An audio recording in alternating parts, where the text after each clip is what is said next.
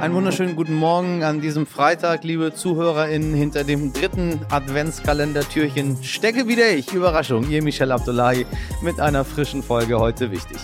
Mit unserer Kurzversion.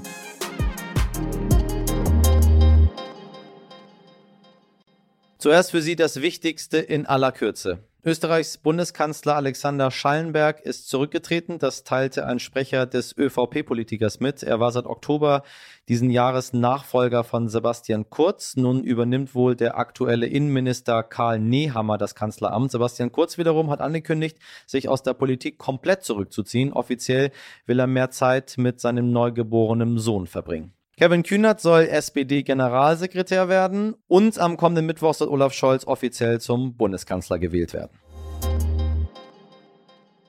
Die gute Nachricht vorneweg, Weihnachten 2021 ist nicht abgesagt. Gestern haben die Ministerpräsidentinnen der Länder neue Maßnahmen zur Bekämpfung der Pandemie verkündet. Zusammengefasst, für ungeimpfte geht eigentlich nur noch Klopapier kaufen. Für alle anderen ändert sich wenig. Etwas genauer weiß aber meine Kollegin Jutta Bielich-Wonka, was da beschlossen wurde. Sie leitet das Hauptstadtstudio von RTL und NTV und hat für heute wichtig die wichtigsten Punkte analysiert. Die vierte Welle muss gebrochen werden und deswegen hat man sich jetzt auf einen de facto Lockdown Lockdown für ungeimpfte geeinigt, die ja als Treiber der Pandemie gelten. Sie dürfen nur noch schnell in den Supermarkt huschen, nichts mit Shoppen und Weihnachtsmarkt also, und auch private Kontakte werden beschränkt auf den eigenen Haushalt und zwei weitere Personen eines anderen Haushalts, Kinder, sind davon ausgenommen. Private Runden von Geimpften und Genesenen sind davon nicht berührt. Zudem soll künftig die 2G-Regel für den Einzelhandel und für Veranstaltungen gelten, ergänzend sogar 2G plus, also geimpft, genesen und tagesaktuell getestet. Alle, die eine Spritze setzen können, Ärzte, Zahnärzte, Apotheker, die sollen jetzt impfen und boostern, um die Impfquote deutlich hochzufahren, noch bis Jahresende. Monatelang wurde sie ausgeschlossen. Nun soll der Bundestag doch über eine Impfpflicht für alle entscheiden. Woher der plötzliche Sinneswandel? Die Parteien haben sich verschätzt und gedacht, das klappt schon mit dem Impfen, das wollen die Leute haben. Aber die Impfquote ist immer noch viel zu niedrig und die Impfwirkung hält auch nicht so lange an wie gehofft. Also deswegen muss die Politik sich jetzt korrigieren, denn man kommt nur über das Impfen raus aus dieser Pandemie. Jetzt soll der Bundestag darüber entscheiden und zwar ohne Fraktionszwang, wie wir hören, als Gewissensentscheidung sozusagen, abgefedert durch eine Empfehlung des Ethikrats, um auch da so viel Rückhalt wie möglich für diesen Schritt zu bekommen. Kürzlich erreichte uns eine Nachricht von Hörerin Andrea. Sie wollte wissen, was im Koalitionsvertrag eigentlich zur gesellschaftlichen Teilhabe von Menschen mit Behinderung stehe. Wir hören mal rein. Mein kleiner Sohn ist zwei und ist extrem frühchen und man kann sich gar nicht vorstellen, was solche Kinder alles durchmachen müssen, wie oft man im Krankenhaus ist. Und daher würde mich vor allem mal in Hinblick auf die neue Koalition interessieren, was ist denn eigentlich zur Teilhabe behinderter Menschen geplant? Also ich hatte da von den Grünen eigentlich auch was erwartet. Klar, es interessiert halt nicht so viele, aber über andere Sachen wird ja auch berichtet, die irgendwie nur Randgruppen vielleicht so interessieren. Liebe Andrea, meine Redaktion hat einmal nachgelesen und leider muss ich dich ein bisschen enttäuschen. Vieles da nicht. Die Rede ist von einem Bundesprogramm für Barrierefreiheit und dem Ziel, alle Gebäude des Bundes umfassend barrierefrei zu machen. Außerdem soll das Behindertengleichstellungsgesetz überarbeitet werden. Leider ist das aber alles ziemlich schwammig. Da fallen vor allem Buzzwords wie Partizipation, Teilhabe, Arbeitsmarktintegration und mehr Mittel.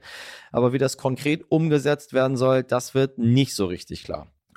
Das sagt auch Luisa Lodas. Sie ist Mitbegründerin der Initiative Angry Cripples, die sich zum heutigen Internationalen Tag für Menschen mit Behinderung gegründet hat. Mit der Initiative wollen die Angry Cripples darauf aufmerksam machen, wie wenig inklusiv unsere Gesellschaft immer noch ist, wenn es um Menschen mit Behinderung geht. Und daran ändert leider auch der Koalitionsvertrag nicht viel. Der Koalitionsvertrag kratzt für mich, wie so häufig in der Politik, sehr an der Oberfläche. Man liest hier mal etwas von Inklusion oder mal da was von Ausgleich, aber unsere Lebensrealität findet sich dort eigentlich nicht wirklich wieder und es werden Probleme nicht tief genug an der Wurzel angepackt in meinen Augen.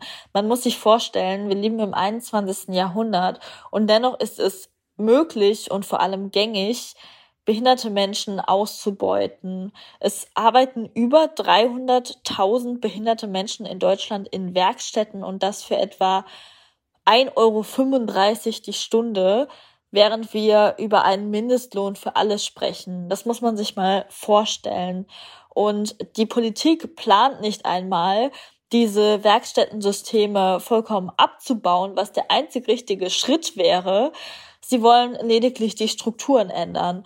Und das ist unfassbar problematisch, denn wir können nicht von Inklusion reden, solange wir gar nicht vorhaben, jeder behinderten Person auch die Teilhabe am ersten Arbeitsmarkt zu ermöglichen. Und ein weiteres Problem, was ich sehe, ist, dass das Wort Ableismus als solches nicht einmal im Koalitionsvertrag steht, so dass unsere Erfahrungen unsichtbar gemacht werden und verharmlost werden.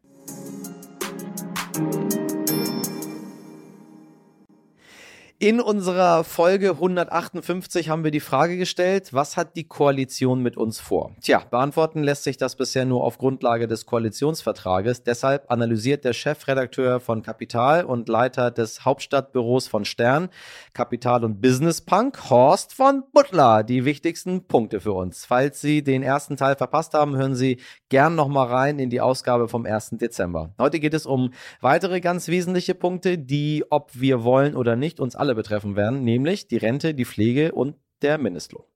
Und gerade was die Rente angeht, da sage ich immer wieder, investieren Sie auch in Aktien. Natürlich nicht blind, informieren Sie sich, sprechen Sie mit Menschen, denen Sie vertrauen und hören Sie gleich mal, was mein Lieblingskollege Horst dazu sagt, denn nicht alle Anlagen sind als Rentenvorsorge geeignet.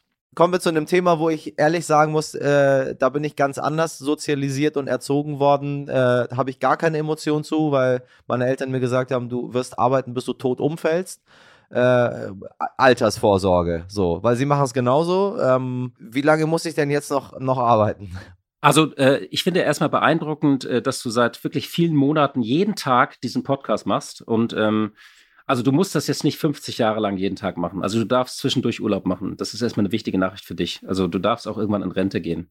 Äh, nicht bis du tot umfällst. Also du willst an diesem Mikro, wo ich dich jetzt gerade sehe, nicht umfallen. Ist das schon eine gute Nachricht für dich? Weiß ich nicht. Muss ich, werde, werde ich mal abwarten. Also bei der Rente ist es so, ähm, äh, es gibt eigentlich mehrere Sachen. Nehmen wir erstmal die gesetzliche Rente. Da ist es so, ähm, da hat äh, die SPD ja das große Versprechen, ähm, wir erinnern noch die Plakate mit Olaf Scholz, äh, dass die Renten stabil bleiben. Ähm, da gibt es jetzt keine großen Veränderungen. Also ähm, die Stabilität heißt eigentlich, das ist bei diesem 1%-Satz 48 Prozent eingefroren. Äh, die Rente mit 67 wurde auch nicht angetastet, also Rente mit 70 oder so kommt äh, erstmal nicht. Das bedeutet erstmal höhere Lasten für die jüngere Generation. Gleichzeitig wollen sie auch, dass der Rentenbeitragssatz, dass der nicht über 20 Prozent äh, steigt. Das heißt, man wird das irgendwann äh, nur über höhere Steuerzuschüsse regeln können. Also es gibt aber auch keine neuen Leistungsversprechen. Es gibt so ein paar Sachen, äh, das, die sind recht kompliziert. Das ist ein sogenannter Nachholfaktor. Im Kern ist es so, die Renten sind ja immer die Löhne gekoppelt. Renten können aber nicht sinken. Und wenn die Löhne sinken, dann steht in der Rentenformel eigentlich drin, dass man äh, dann, wenn die Renten wieder steigen müssten, dass es dann weniger stark steigt. Also man holt praktisch das Ganze später nach. Und das hat man in den vergangenen Jahren ausgesetzt und das wollen die wieder aktivieren. Und das könnte schon ab nächstem Jahr tatsächlich auch greifen. Da würden nämlich rein rechnerisch die Renten um gut 5% steigen. Und es könnte es so sein, dass das nur die Hälfte ist. Das steht noch ein bisschen in die Sternen in den Sternen. Ähm, die, äh, die Koalition oder die Ampelkoalition will mehr Selbstständige in die gesetzliche Rentenversicherung äh, holen.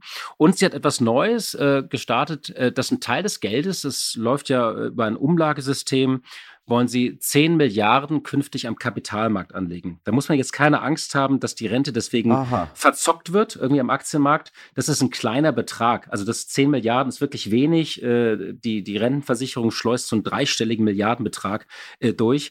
Das ist so ein, so, so ein kleiner Einstieg, der keinen großen nennenswerten Effekt hat, aber es ist schon ein kleiner möglicher Systemwechsel, dass man das am, äh, am Kapitalmarkt anlegt. Ohren auf.